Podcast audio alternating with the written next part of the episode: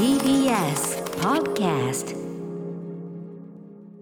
あ5月31日月曜日時刻は午後8時を過ぎました。TBS ラジオキーステーションにお送りしているアフターシックスジャンクション略してアトロク。パーソナリティは私ラップグループライムスターの歌丸です。そして月曜パートナー TBS アナウンサーの熊崎和人です。さてここからは聞けば世界の見え方がちょっと変わるといいなな特集コーナービヨンドザカルチャーのお時間です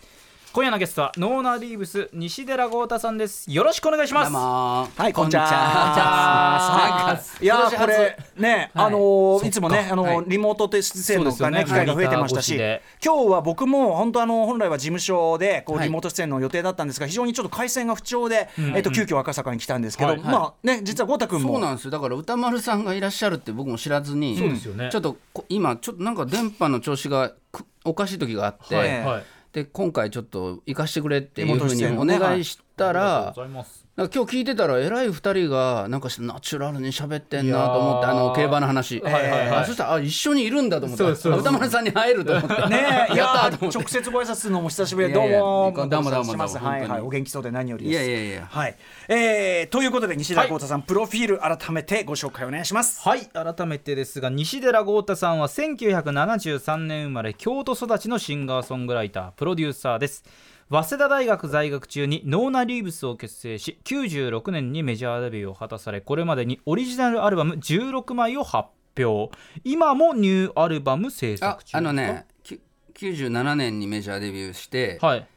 17枚目のアルバムができました。おできた。うんせもう何週間か前に完成して、うんうんただなんかちょっとあの本当はもっと早く出すはずだったんですけど、はい。あのー緊急事態宣言とかもあってやっぱり何出してもすぐに動けないのそうでですよね。ちょっとあの余裕見て、はい。明日いろいろ発表されるはずですおー。6月1日に。まあでも余裕持ってねい。ろいろプロモーションもね、そう組めまなんですすよもんねビデオ撮ったりりとかも来週からやるんで。わあ楽しみにしてますそうなんです。いいですよ今回のアルバム、いやそう。ですよねすごいのができました、うんうんうん。はめちゃめちゃ楽しみにしてます。ありがとうございはます、でノーナ・リーブスまあそのだからニューアルバムとしのねご紹介もまた改めてねちょっと。ははい。いお呼びしたいと思いますけどもはい。そして？他の活動も多岐にわたりましてプロデューサーや作詞作曲家として、まあ、ジャニーズですとか、はい。アイドル声優など多数にですね楽曲提供されていたりはたまた舞台音楽も担当されていたり、イラストもお得意で今年は全国各地で個展も開催中と。そうですね。夏に向けてもたくさんあの函館福岡、はい、それから東京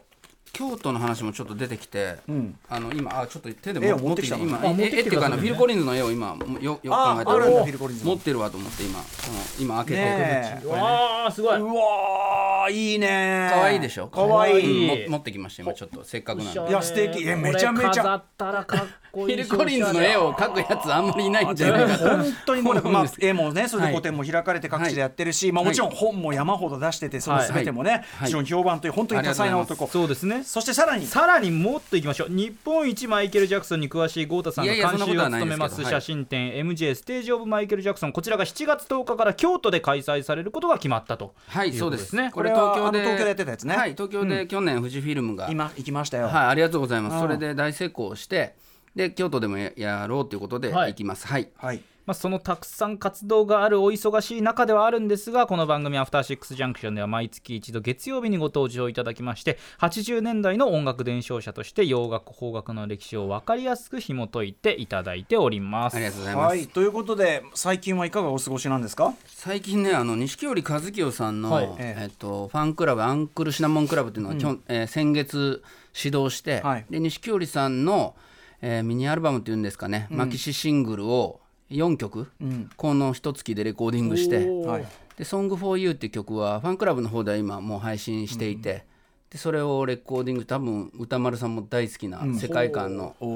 楽曲だと思う,、んですけど、で、えっと夏にそれをリリースするっていうので、えーレコーディングしてました、ノーナ終わった後に。ねえ、ノーナはい。終わったら即座にそれなんだからさ、まあ、ちょっとい。ずれのねリリース物に関しても、まあ、それはそれで別個にまたご紹介のはいありがとうございますさあということで西田豪太さん、ね、その、まあ、本格音もちろん当然その第一線の音楽活動、もう本当に八面六臂の活躍と並行して、やっぱりその 洋楽研究特に 80s ポップ研究というのをねそうですね。なされて、まあ、それがまたさらにご自身の、ね、音楽活動にフィードバックされていくというここがはい。醍醐味でもあるんですが、はい。えー洋楽スーパースター列伝列伝と銘打って、えっとまあ、はい。主に80年代そしてはい。70年代時により評価したり、まあ、モータウンをやったりとか、はいはい。あるいはこの近年90年代もね、はい。やりましたけど、はい。改めてちょっとね新シリーズそうですね。始まっております、はい。えーということで本日のテーマはこちら。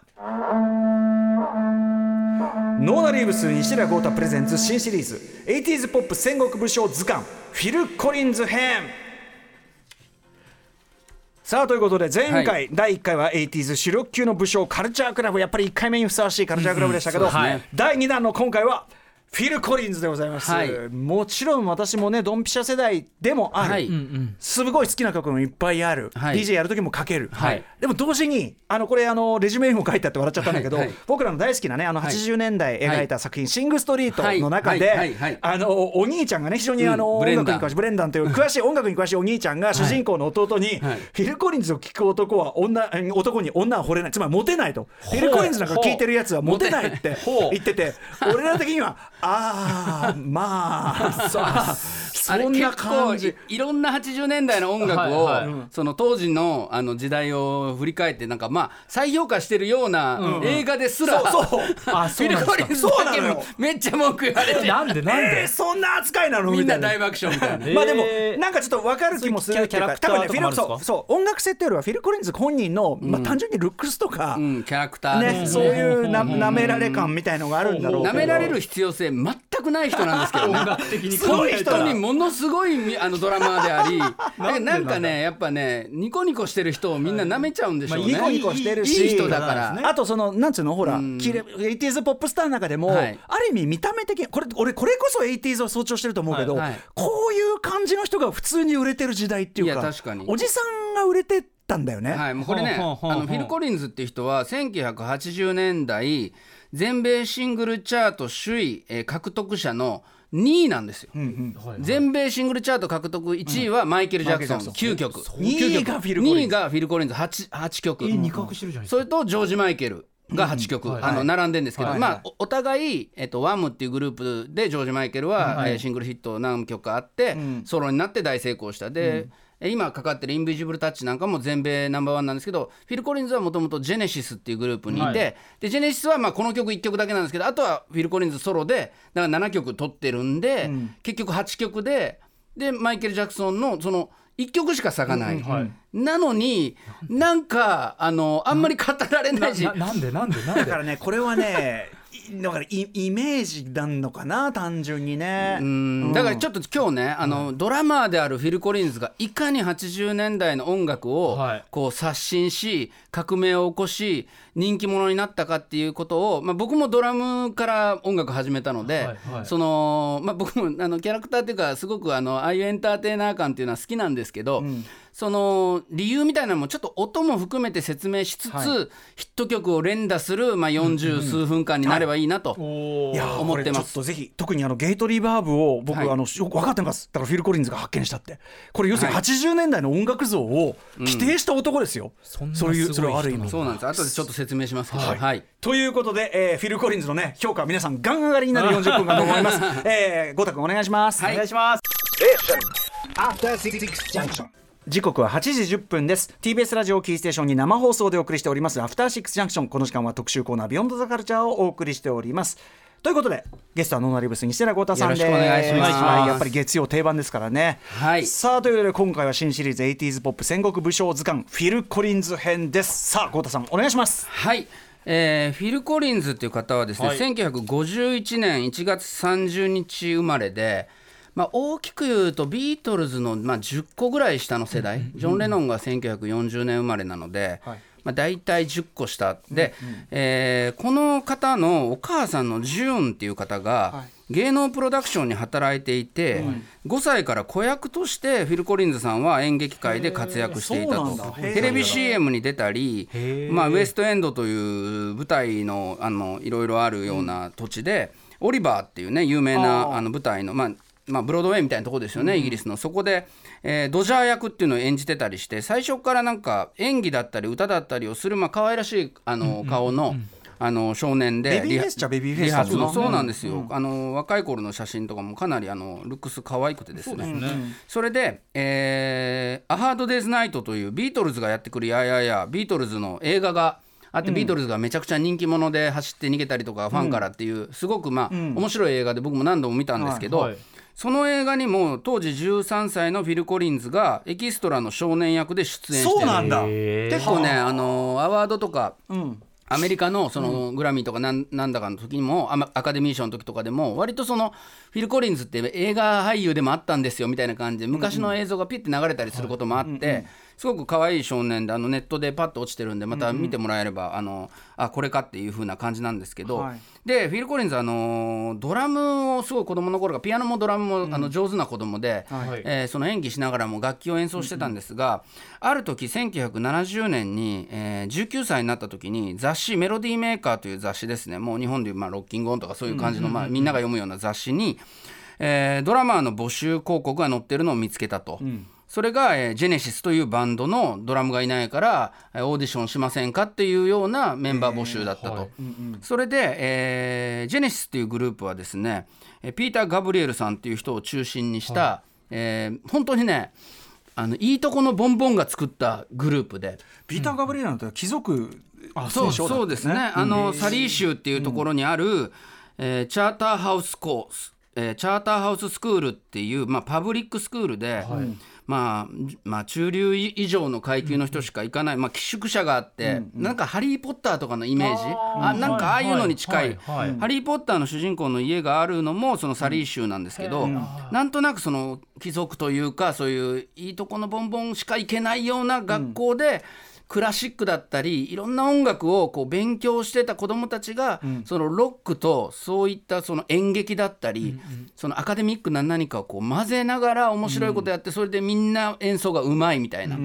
それがあのプログレッシブロックという、まあ、これはまあ僕よりも詳しい方たくさんいると思うんですけれども、プログレッシブロックという当時進歩的前衛的先進的って言われたまあ、ビートルズや、えー60年代のローリング・ストーンズなどのロックバンドをより複雑に面白く変拍子を入れたりとか、えー技巧的にしていったような音楽をやるバンドだったんです、ジェネシスっていうのは。でこれちょっとあの熊崎アナにも見てもらうんですけど、このピーター・ガブリエルっていう人がいかにどんな面白い格好で歌ってたかっていうこの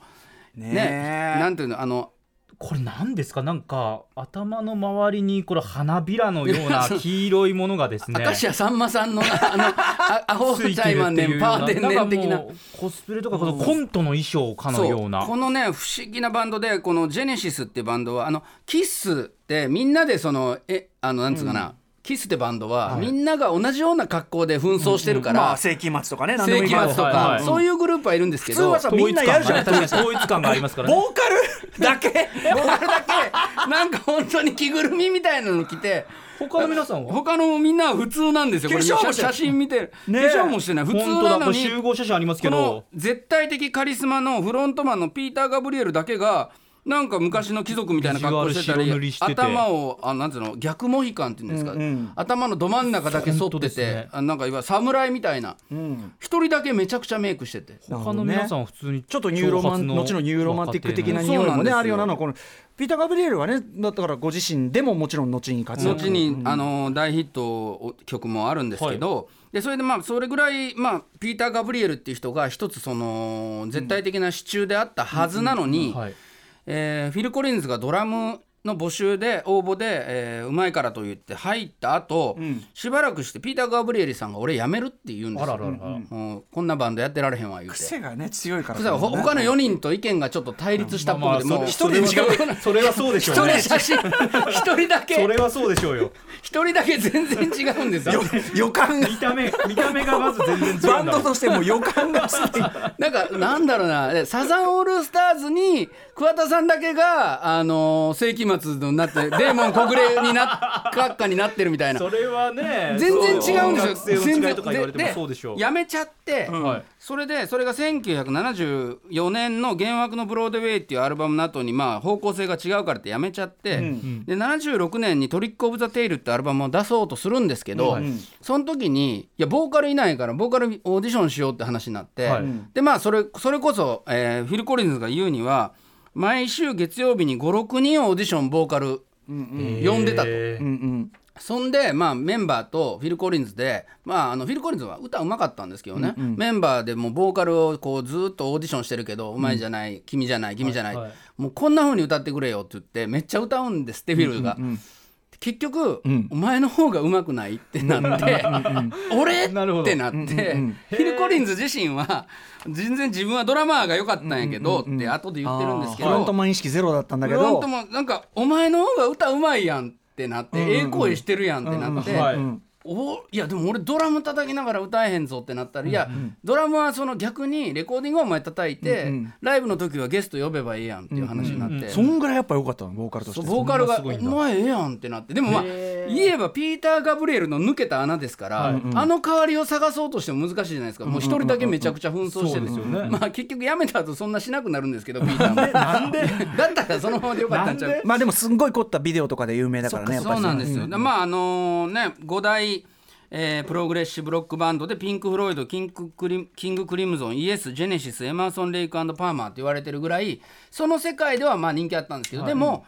えージェネシスがどんどんどんどんフィル・コリンズがメインになることによってまあもともとの素質が声もポップですし、はい。明るいし陽気な人なので。だんだんだんだんそのピーター・ガブリエル色からリードボーカルになったあのフィル・コリンズの要素が出てこれどうなったかというと実はめちゃくちゃまたヒットしたんですよ。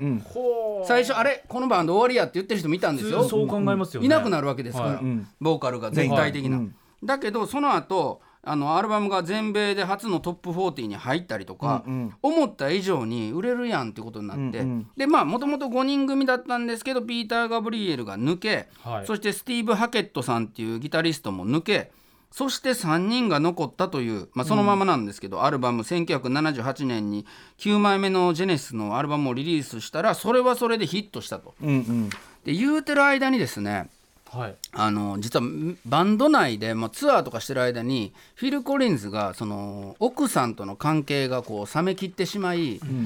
もうあのちょっと俺ちょっと奥さんとの関係をもう一回作るために一回休ませてくれと。フィル・コリンズが他のメンバーに言うんですよ、はい。ツアーの連続で。で分かったって言ってじゃあバンクーバーに俺ちょっと奥さんと2人で生活するからって言ってオーケーオーケー。ででマイク・ラザフォードさんっていう人とトニー・バンクスさんってキーボーディストとギタリストはじゃあお前がいい日にやったらそのジェネシスできひんから、あのーソロアルバム作るわと、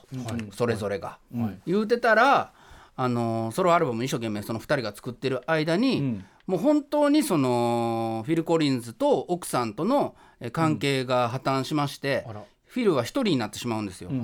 でうわ寂しいから一緒にやろうやって言って、フィル・コリンズが他のメンバーに言ったら「いやいやお前あの奥さんといたいって言うから俺もうアルバム作っとるがな」言って「もう何もやることないから、その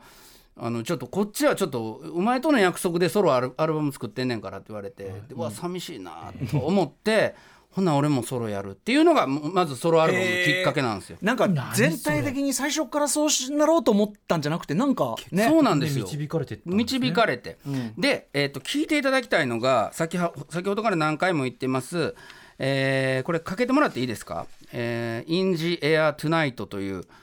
えー1981年のソロアーティストとしての、えーフィル・コリンズのもう最初のビッグヒットシングルなんですが、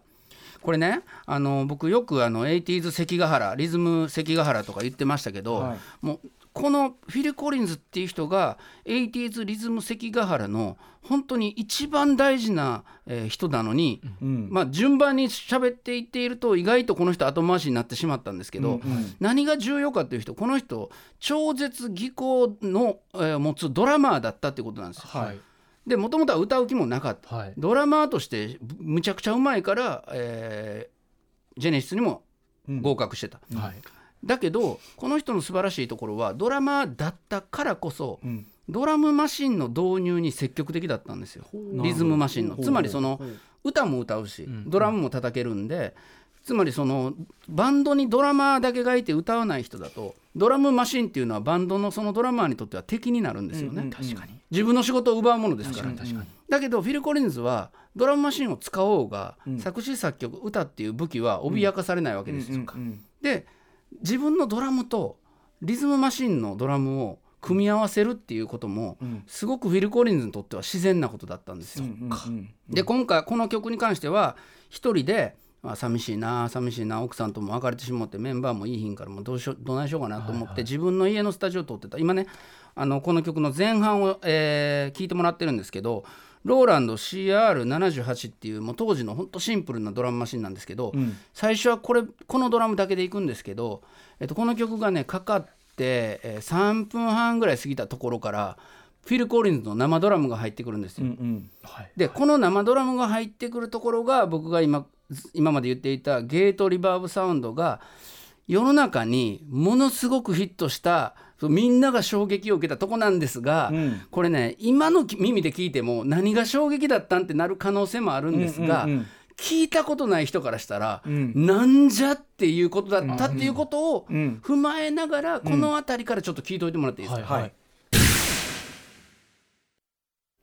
はい、これのはいタタンタタンタタンタタンタンタンっていうこれがもうそのまあもっと言うとさっきちょっとバンドを辞めたって言っていたピーター・ガブリエルさんの、ん。えーメルトとか呼ばれメルトっていう言い方されてるアルバムの中で、えー1979年この「イントルーダー」っていう曲をレコーディングしてる最中に、ん。アクシデントで生まれたドラムサウンドなんですよねこれは。つまり、えっとね、ゲートっていう、まあ、処理があってこれは何かっていうと、普通にそそれまでの考え方では、はい。雑音っていうものは世の中からこう消せばいいと思ってたわけです。例えばここで僕と歌丸さんと熊崎アナが喋っていて、はい。後ろの方で隣のテーブルの人たちがこっそこそ喋ってることがああったとして、はい。それはその音量で言うと僕らが100同士で喋ってるとしたら5とか10しか流れていないちょっとした雑音なんですよ。はい。それをその合間にその人たちのうっすら喋ってることが入ると邪魔なので、はい。10ぐらいの音量のものはゼロにしますっていう、うんそうすると一番大事なものだけ聞こえますよねっていうもともとはそういう機能なんですよ。はいはい。まあドラムにしてもギターにしてもチキッとかちっちゃいノイズとかがあったりとかそういうものを、その歌もそうですよね、あの消すことによってクリアでいい音のものだけが残るっていうふうに思ってたんですが、はい。たまたまこのビーター・ガブリエルさんのバンドで、まあ、ソロソロで、えーフィル・コリンズが呼ばれてドラムを叩いてそれもすごいよね。ソロあソロを取るときにちゃんと呼んでるあのもう仲良かったんで,、でもうそれは自分の音楽やる時にフィルはよ呼ばれてたんですけど、その時にその本当はあのすごく簡単に省略すると本当はカットするべきその小さい音であの流れるべきものがミスで新しい機材だったんで、そのうわっと上がってしまったんですよ。だけどそれを、えっと、一回その上がっちゃったものをカットするっていう時に「うわくっうわくっ」っていう、ドラムのサウンドで言うとリバーブっていうのはトンってなったものにトーン。伸びてく。伸びてく。るおお風呂みたいな、お城とかで歌うとなんか気持ちいいじゃないですか、はいはい。ワーオンって残響音が残るんですけどその残響音がミスで一旦ウオンと上がった後にカットされる。ゼロに戻される。残響が伸びきらずっていうかこうバッワン。ワン一回上がったのに落落とされるっていうのが、ダドンダドンダドンっていうはいサウンドになって、あそれうまい。そのこれがそのなんて言うんですかね温めて冷やすみたいな、緩めて締めるみたいな、こうもともとはそんなこと考えてなかった音がミスだったんですけどお気持ちいいってなってこれをうん。みんなが真似するようになった。ドラムの音がすごいなんかこう大きい塊になってボンボンってある感じっていうか、はい。そういう拡散しないでも広がってるボンボンってこう塊として襲ってくるみたいなちょっと一回そのノーナ・リーブスのちょっと小松さんに怒られるかもしれないですけどノーナの曲で一回試しにちょっとそのサンプルを作ってきて金重哲也君っていうまあのエンジニアに今日ちょっと用意してもらったんでおー「Disco Amigo」って曲のワンフレーズなんですけど小松さんが普通に叩いたのを聞いていいですか？すごい。ノーマル。まずノーマル。いい音だな。これあの、えー、と町田のダッチママスタジオってとこで撮ったこれはあの本当にみそこばその場にいて、はい。ドラム叩いてるドラマーの音を聞いてる音です、はい。それで、えっと、これ今から聞いてもらうのはフィル・コリンズがやったような広いスタジオの残響音を使った、はい。えーまあゲートリバーブ的うんうん。ルームを使ったそうフィルと同じような、えー形で作った、えーエフェクト音です。聞いてみてください。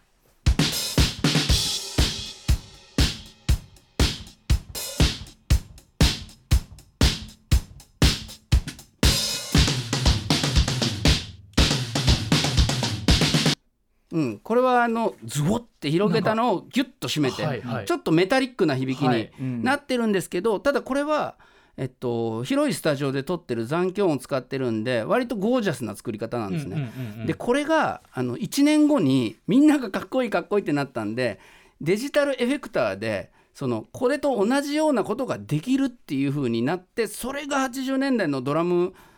のサウンドのその流行をもう一瞬で変えちゃったんですけど俺デジタルリバーブで作ったそのゲートリバーブ音っていうのを聞いてみていいですか？その3番ですね。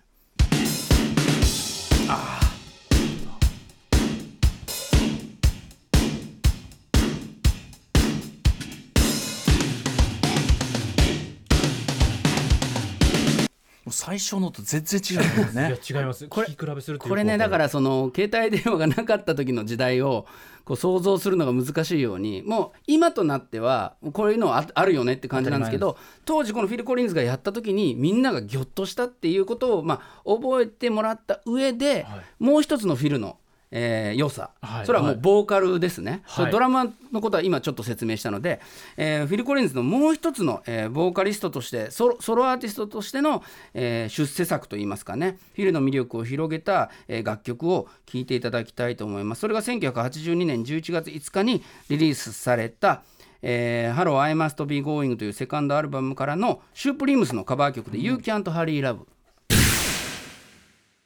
フィル・コリンズで恋は焦らず You Can't Hurry Love お送りしました。はい。あのモータウン特集もねそうですね。やったんで曲調そのものはねね。そういう感じだけど、うん、これがね1982年の11月にリリースされてるんですけどこれとほぼ同時に、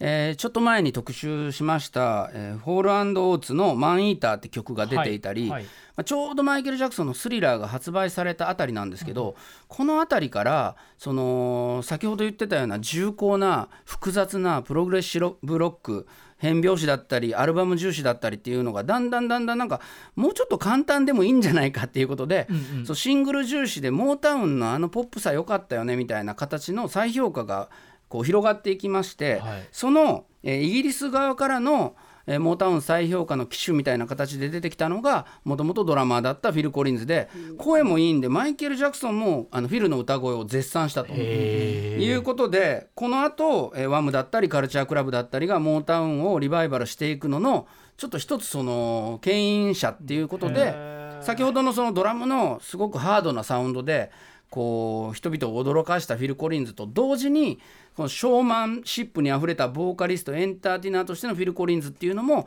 どんどん出てきてもう日本に来て OL さんとかがこうライブとか見に行った時にはフィル・コリンズってドラムもうまいのねみたいな感じ、うんうん。ドラム叩けるんだぐらいなボーカリストとしてのイメージがこの「こういう焦らず」あたりからどんどん出てきた。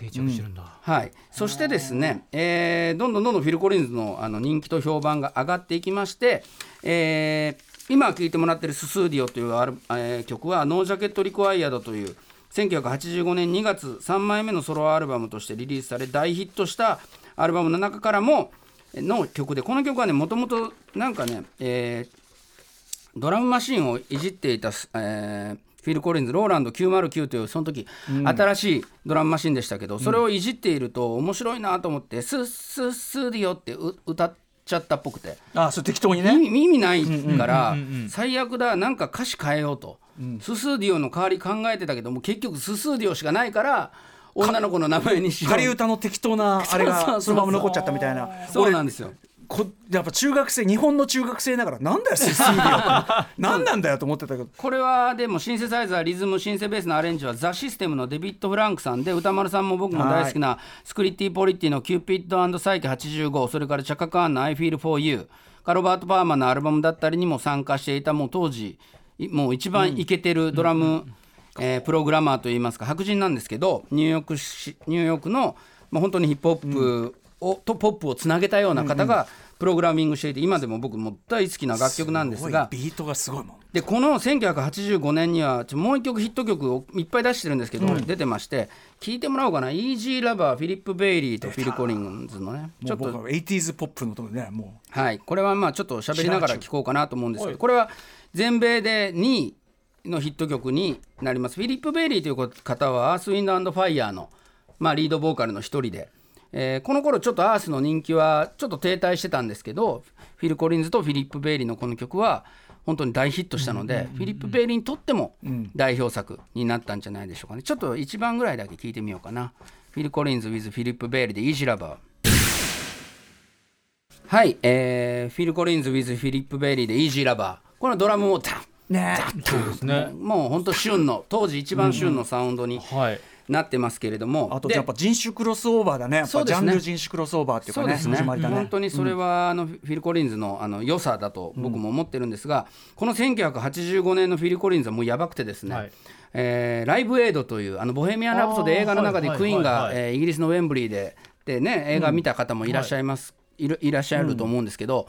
あれちょうどあのライブエイドってじアメリカのフィラデルフィアの JFK スタジアムってとこと、それからロンドンのウェンブリーアリーナと両方で中継してたんですよ。はい。でそれの両方に出たのがフィル・コリンズなだけなんですよ。両方？同じ日なんですけどあの前前半に、えーイギリスで「見つめてほしい」という彼のヒット曲と「はい。見つめていたい」というこれ、はいはい。ポリスのヒット曲、あのスティングと一緒に歌った後ヒースロー空港からコンコルドに乗ってアメリカ会場へ行って移動して？移動して JFK スタジアムでもレッド・ツェッペリンと共演したりとか。やばいね。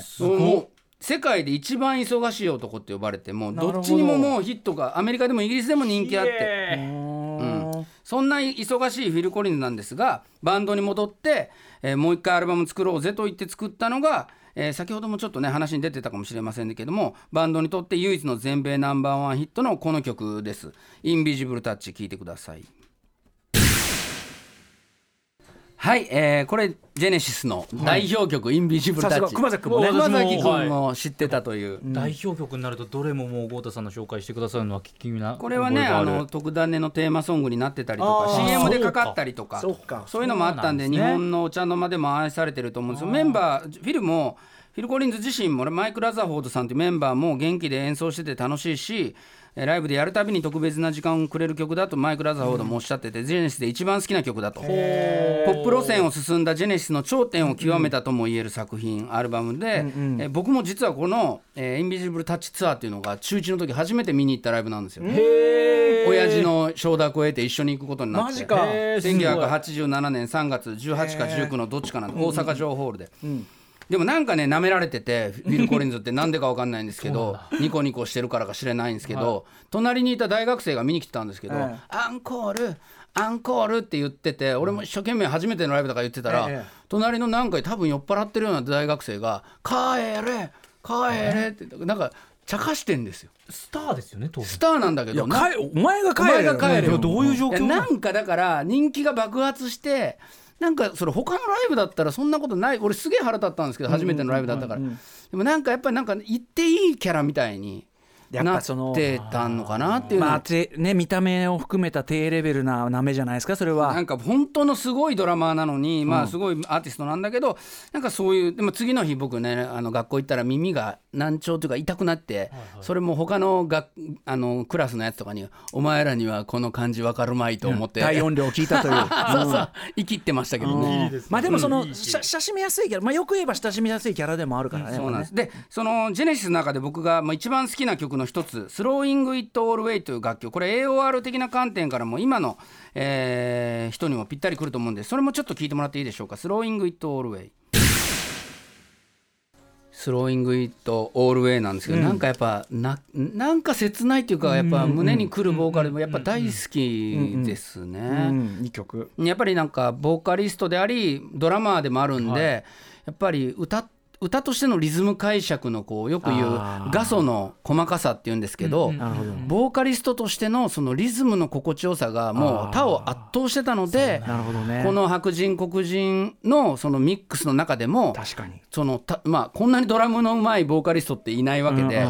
歴史上一番ドラムがうまいボーカリストだったかもしれない。だからそのリズムの時代に入っていく中で確かに。そのいろんな解釈を提示できた。でも、えー先ほども言ったんですけどそのリあのゲートリバーブにしてもみんながみんな模倣したんで、そのオリジネーターが誰だったかが忘れ去られちゃって、ん。そのみんなが逆にそこからもうこれちょっとありすぎてダサいよねってなったん。象徴がフィル・コリンズになっちゃった。すごすぎて。なんか切ないな。時代を変えすぎて普通になっちゃったそうそう。一番90年代になった時に80年代的なるもののそうだ。的になっちゃそうだったのかな。かそうだ。普通にもなっちゃったし象徴だから。うん。だからそのあー80年代ダサいよねって時に思い浮かぶのフィル・コリンズになっちゃった。それは理不尽だな。これ実は、えっとえっと、89年までちょっと話を飛ぶと「But Seriously」っていうアルバムが出て「Another Day in Paradise」っていうバラードがあってそれがね、えー1989年の10月23日にリリースされて80年代最後の全米ナンバーワンシングルなんですよ、フィル・コリンズが。では90年もそのまま年越して「Another Day in Paradise」が1位になるので。つまりその80年代の終わりと90年代の頭はフィル・コリンズのナンバーワンヒットなんですが、これまた象徴的なことにそれ以降フィル・コリンズのナンバーワンシングルはないんですよ。やっぱ80年代年代の終わり。終わりでぴっちりこう時代が変わっちゃったっていうね。なんという。はい、なんですが、えー僕が最後に聴いてほしいのは実はその曲ではなくてもう一曲聴いてほしくて、えーそれがですね「えー、Two Hearts」という曲でこれはねであ今ね「Another Day in Paradise」聞聞かせ、あのーかけていただいてありがたいんですが。えーフィル・コリンズは実はその映画に出てたというその出自もありまして、えー大人気だった1980年代の半ばに「バスター」っていう映画の主演をするんですよ。で音楽も、えーフィル・コリンズが歌ってっていうことで、えー主演と音楽をやるんですがその時に「A Groovy Kind of Love」という曲のナンバーワンヒットとともに「Two Hearts」っていう曲をヒットさせてこれもナンバーワンになるんですが、これがさっき、えーもうちょっと話したモータウンの、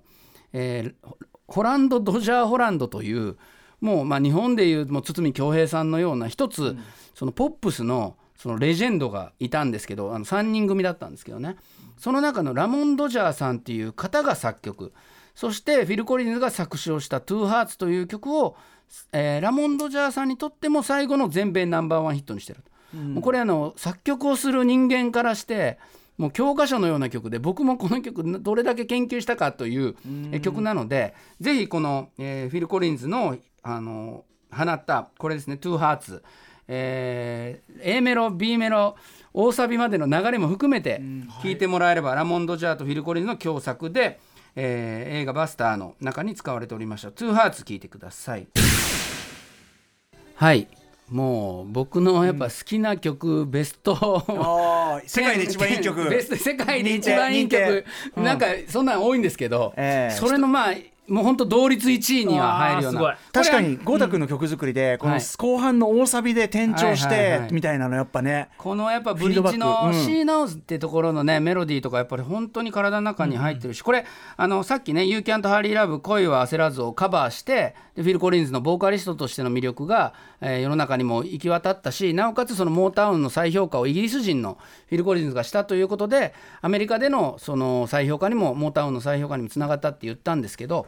でもこの「You Can't Hurry Love」を作ったのがホランド・ドジャー・ホランドさんのググルあこの3人組の中で、その本家がこの「トゥーハーツを80年代に作りラモン・ドジャーさんと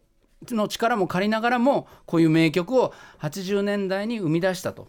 そしてフィル・コリンズは、まあ、その後も活動はあるんですけど、はい。やっぱり、まあ、一番ねここで話せるようなこう充実した音楽機っていうのは、まあ、この人ほど充実した人もいないんじゃないかっていう80年代を過ごしてちょっとこう時代の、うん。あのー一つの象徴となって、ん。90年代0年代って今に至るという感じの方ですね。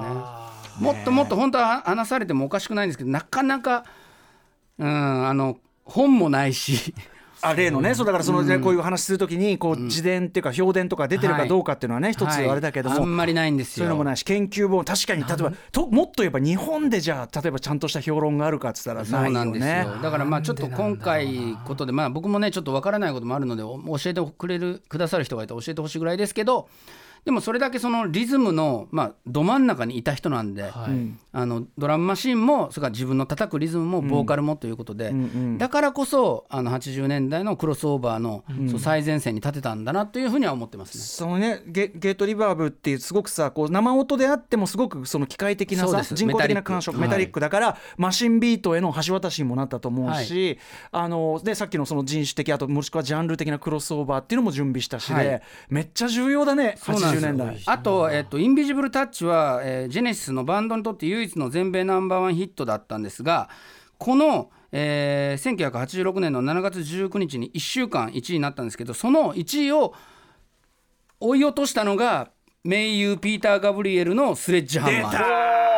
インビジブルタッチをスレッジハンマーが追い抜かすっていう。すごいね。この同じバンド同士でのこの2週間っていうのは 80s ポップファンにとっては熱いんですよ、ね。しかもどっちも最高。しかもねフィル・コリンズと別にその脱退後も仲良かったね。そうですそうです。でそこからゲートリに、うん、あの一緒に発明してるわけですから、はいはい。すごいね。そうなんです。すげえバンドだったねジェネシス。すごいバンドだったということですね。そうね。べまたピーター・ゲーブリエルはゲーブリエルでまたちょっと別個にねやってもいいぐらいだもんね。本当に本当に、今度またね聞いてもらいたいですけれども。いやーすごい。これだから結論、シング・ストリートの兄ブレンダンはあいつ分かってねえな。